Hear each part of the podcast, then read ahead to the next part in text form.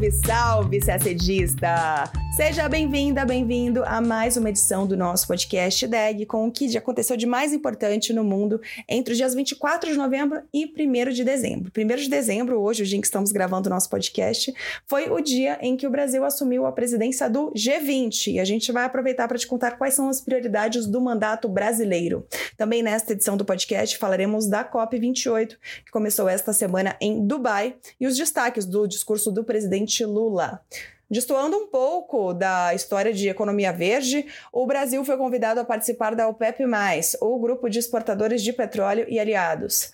Falaremos também, é claro, do conflito entre Hamas e Israel. Após uma trégua de uma semana, os combates são retomados e o Brasil confirma a presença de um brasileiro entre os reféns do Hamas. E a gente conta por que a Finlândia fechou todas as suas fronteiras com a Rússia. Aqui na América do Sul, mais um passo dado para a adesão da Bolívia ao Mercosul e o aumento da presença militar brasileira na fronteira norte, com o acirramento da disputa entre Venezuela e Guiana pela região de Essequibo. E por fim, contamos a decisão do Brasil de abrir três novas embaixadas em Serra Leoa, Ruanda e São Vicente Granadinas. Tudo isso em detalhes você acompanha agora no nosso podcast. No dia 1 de dezembro, sexta-feira, o dia que estamos gravando o podcast, o Brasil assume a presidência temporária do G20, o grupo que reúne as 19 principais economias do mundo, além da União Europeia, e a partir deste ano também a União Africana. É a primeira vez que o Brasil preside o grupo. Durante o mandato, o país organizará mais de 100 reuniões de grupos de trabalho, tanto virtuais quanto presenciais, e cerca de 20 reuniões ministeriais. O ponto culminante será a cúpula de chefes de governo e Estado, marcada para os dias 18 e 19 de novembro de 2024, no Rio de Janeiro. O presidente Lula lançou três eixos prioritários para o mandato brasileiro: combate à fome, pobreza e desigualdade, desenvolvimento sustentável e reforma da governança global. Nesse sentido, o Brasil propõe duas forças-tarefa no âmbito do G20: a Aliança Global contra a Fome e a Pobreza e a Mobilização Global contra a Mudança do Clima. O presidente destaca a transição energética como oportunidade única para o Brasil liderar o cenário mundial. Quanto à terceira prioridade, a reforma do sistema de governança internacional, haverá esforços para uma maior participação dos países emergentes em instituições como o Banco Mundial, o FMI e a Organização Mundial do Comércio. Além disso, a sociedade civil terá participação ativa nos debates ao longo da presidência, com 12 grupos de engajamento do G20 social realizando eventos paralelos, culminando na então cúpula social do G20 no Rio. O mandato do Brasil terá duração de um ano, termina em 30 de novembro de 2024. Ainda falando de multilateralismo, agora vamos a Dubai para a COP28.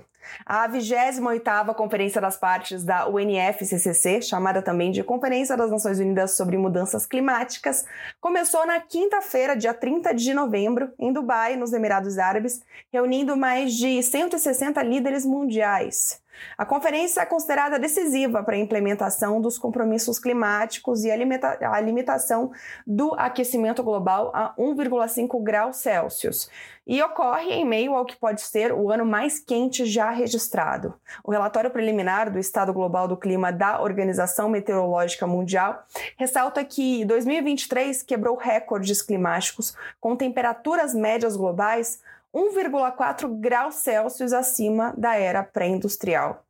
O primeiro dia da COP28 em Dubai trouxe um avanço significativo com o anúncio da operacionalização de um fundo para compensar países vulneráveis às mudanças climáticas. Esse fundo já tinha sido anunciado na conferência do ano passado, a COP27, que aconteceu no Egito. Os Emirados Árabes Unidos, o país anfitrião, e a Alemanha se comprometeram cada um a investir 100 milhões de dólares nesse fundo. O Reino Unido, os Estados Unidos e o Japão também anunciaram contribuições agora na COP28. Uma série constante de relatórios publicados antes da conferência mostrou mostrou que o mundo está muito longe de alcançar as metas climáticas e, na ausência de ambi ações ambiciosas, o planeta caminha para um aumento de temperatura de 3 graus Celsius até o final deste século. Os eventos desta quinta-feira marcaram a abertura procedural da reunião, mas a conferência começou de fato nesta sexta-feira, dia 1 de dezembro, com a cúpula de ação climática. Além da participação do secretário-geral da ONU, Antônio Guterres, diversos líderes mundiais falaram sobre o que seus governos estão fazendo para enfrentar a crise climática global. Em dois discursos nesta sexta-feira, o presidente Lula cobrou compromissos climáticos mais ambiciosos dos países participantes, criticou o dinheiro dispensado em guerras e a falta de compromisso em seguir os protocolos climáticos já acertados anteriormente. Segundo Lula, o Brasil ajustou sua NDC e se comprometeu a reduzir 48% das emissões até 2025 e 53% até 2030, além de atingir neutralidade climática até 2050. Na última atualização, realizada entre os dias, é, desculpa, entre os anos 2021 e 2022, a meta era reduzir em 50% até 2030, mas já havia essa meta da neutralidade climática até 2050. A conferência termina no dia 12 de dezembro. Como dissemos, um dos chefes de Estado participantes da COP28 foi o presidente Lula, que aproveitou a viagem para se reunir com outros líderes. Antes da COP, na terça-feira, dia 28, Lula esteve em Riad, na Arábia Saudita, onde se reuniu com o príncipe herdeiro do país, Mohammed bin Salman. Os dois discutiram o fortalecimento das relações bilaterais, investimentos mútuos e oportunidades para empresas brasileiras no país árabe. Um dos pontos da conversa foi o investimento de 10 bilhões de dólares que o Fundo Soberano Saudita planeja aplicar no Brasil em projetos em áreas como de energia limpa, hidrogênio verde, defesa, ciência e tecnologia, agropecuária e aportes em infraestruturas conectados ao novo PAC. No encontro, o presidente Lula mencionou a reaproximação do Brasil com os países árabes e destacou o potencial do Brasil para a transição energética e ações de combate à crise climática. Ele antecipou ao príncipe que o Brasil vai, vai apresentar na COP28 em Dubai avanços no controle do desmatamento e ações conectadas à preservação e à proteção das florestas tropicais. Bin Salman mencionou a posição de Brasil e Arábia Saudita como líderes econômicos econômicos de suas regiões e sinalizou que esse é um indicativo de que uma parceria mais forte e estratégica entre os dois países será interessante para todos os lados. Dois dias depois, na quinta, dia 30, o Brasil anunciou que foi convidado a participar da OPEP.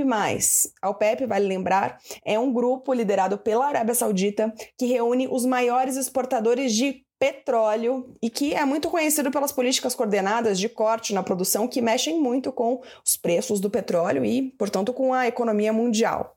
A OPEP reúne, além dos países da OPEP, países aliados. O Brasil é o maior produtor de petróleo da América do Sul. Após o convite, o presidente executivo da Petrobras, Jean Paul Prates, afirmou que o país poderá ingressar na OPEP+, só que com um papel de cooperação e observação das decisões, sem participar do sistema de cotas de produção. Segundo o presidente da Petrobras, o Brasil irá analisar a proposta para tomar uma decisão em junho de 2024, quando haverá uma nova reunião entre as partes. Ainda falando de Oriente Médio, a gente conta agora os desdobramentos mais recentes do conflito entre Hamas e Israel. A semana foi marcada por trégua, a primeira trégua desde o início dos conflitos, que foi no dia 7 de outubro. Após uma semana de trégua, Israel retomou nesta sexta-feira, dia 1 de dezembro, os bombardeios contra a faixa de Gaza para eliminar os membros do Hamas. As ofensivas recomeçaram, segundo o governo de Israel, porque a facção da, do Hamas violou o cessar-fogo temporário ao disparar em direção ao território israelense. A pausa de sete dias, que começou em 24 de novembro, sexta passada, e foi prorrogada duas vezes, permitiu a troca de reféns mantidos em Gaza por prisioneiros palestinos e facilitou a entrada de ajuda humanitária na faixa costeira que está devastada. Foi o primeiro alívio desde o começo da guerra nos ataques ao território palestino. Durante a semana de cessar-fogo, 105 reféns foram libertados pelo Hamas, sendo 20, desculpe, 81 israelenses, 23 tailandeses e um filipino. Em troca, Israel libertou 210 mulheres e crianças prisioneiras palestinas. Apenas duas horas após o término do cessar-fogo, o Ministério da Saúde de Gaza disse, agora nesta sexta-feira, que 35 pessoas já haviam sido mortas e dezenas ficaram feridas em ataques aéreos que atingiram pelo menos oito casas. O Catar e o Egito, os países que atuam como mediadores na guerra, informaram que as negociações por um novo cessar-fogo temporário continuam. Israel havia estabelecido a libertação de 10 reféns por dia como o mínimo que aceitaria para interromper sua operação terrestre e os bombardeios contra Gaza. Agora, falando dos reféns que continuam sob a custódia do Hamas, o Brasil confirmou nesta quinta, dia 30, que há um brasileiro entre eles e que está negociando sua libertação. Michel Nizenbaum, de 59 anos, está desaparecido desde os ataques do Hamas no sul de Israel em 7 de outubro. Agora falamos de um conflito diplomático entre Finlândia e Rússia. Na quinta-feira, dia 30, o governo finlandês fechou completamente sua fronteira terrestre com a Rússia. A medida está prevista para ficar em vigor até dia 13 de dezembro. O objetivo é evitar a chegada de refugiados através do território russo. A decisão ocorre após acusações de que a Rússia estaria permitindo a passagem de migrantes de países como Iraque, Síria, Iêmen, Turquia e Somália. Segundo a Finlândia, a medida Rússia, russa seria uma retaliação à adesão finlandesa à OTAN, alegação negada por Moscou. Sete das oito passagens de fronteiras já estavam fechadas. O governo finlandês fechou quatro fronteiras em 18 de novembro e outras três uma semana depois. E a oitava e última foi fechada no dia 30. Com a medida, pedidos de refúgio não serão mais aceitos na fronteira terrestre com a Rússia, com a Rússia, que é a mais longa da União Europeia, com 1.340 quilômetros. Refugiados poderão buscar esse pedido de refúgio apenas em portos e aeroportos internacionais finlandeses. Cerca de 900 requerentes de refúgio chegaram à Finlândia vindos da Rússia apenas em novembro, uma cifra 30 vezes maior que a habitual, apesar do fechamento de sete dos oito postos, postos fronteiriços nos últimos 10 dias. O fluxo de imigrantes caiu muito desde a sexta-feira passada, quando todos os postos fronteiriços, exceto o mais setentrional e mais remoto, foram fechados. A Finlândia justificou que o fechamento total da fronteira não é uma questão de política de refúgio ou de imigração, mas de segurança nacional. Também ressaltou que o fechamento é temporário e a reabertura pode ocorrer se a situação com a Rússia for resolvida. Segundo o primeiro-ministro finlandês, a Rússia causou esta situação e também pode acabar com ela. Agora chegamos à América do Sul. Na terça-feira, dia 28, o Senado brasileiro aprovou o projeto de decreto legislativo que autoriza a adesão da Bolívia como país membro do Mercosul. Para a adesão ao bloco como membro permanente, a Bolívia precisa ser aprovada pelos parlamentos de todos os membros: Brasil, Argentina, Paraguai e Uruguai. O processo de ingresso foi iniciado em 2015 a partir da assinatura de um tratado. Só faltava a aprovação brasileira. O, a Câmara já aprovou e agora a aprovação do Senado foi o penúltimo passo. Ainda falta a promulgação pelo presidente da República. Atualmente, a Bolívia é associada ao Mercosul, assim como Chile, Colômbia, Equador, Peru, Guiana e Suriname. Após a promulgação do texto pelo Executivo brasileiro, a Bolívia terá quatro anos para incorporar a normativa do bloco. Entre os critérios obrigatórios para adesão, a Bolívia precisa adotar a nomenclatura comum do Mercosul, adotar a tarifa externa comum, a TEC, e adotar o regime de origem do Mercosul. No mesmo período, o país também terá de anular acordos bilaterais com países do bloco ou suspensos, como é o caso da Venezuela, que está fora do grupo desde 2017.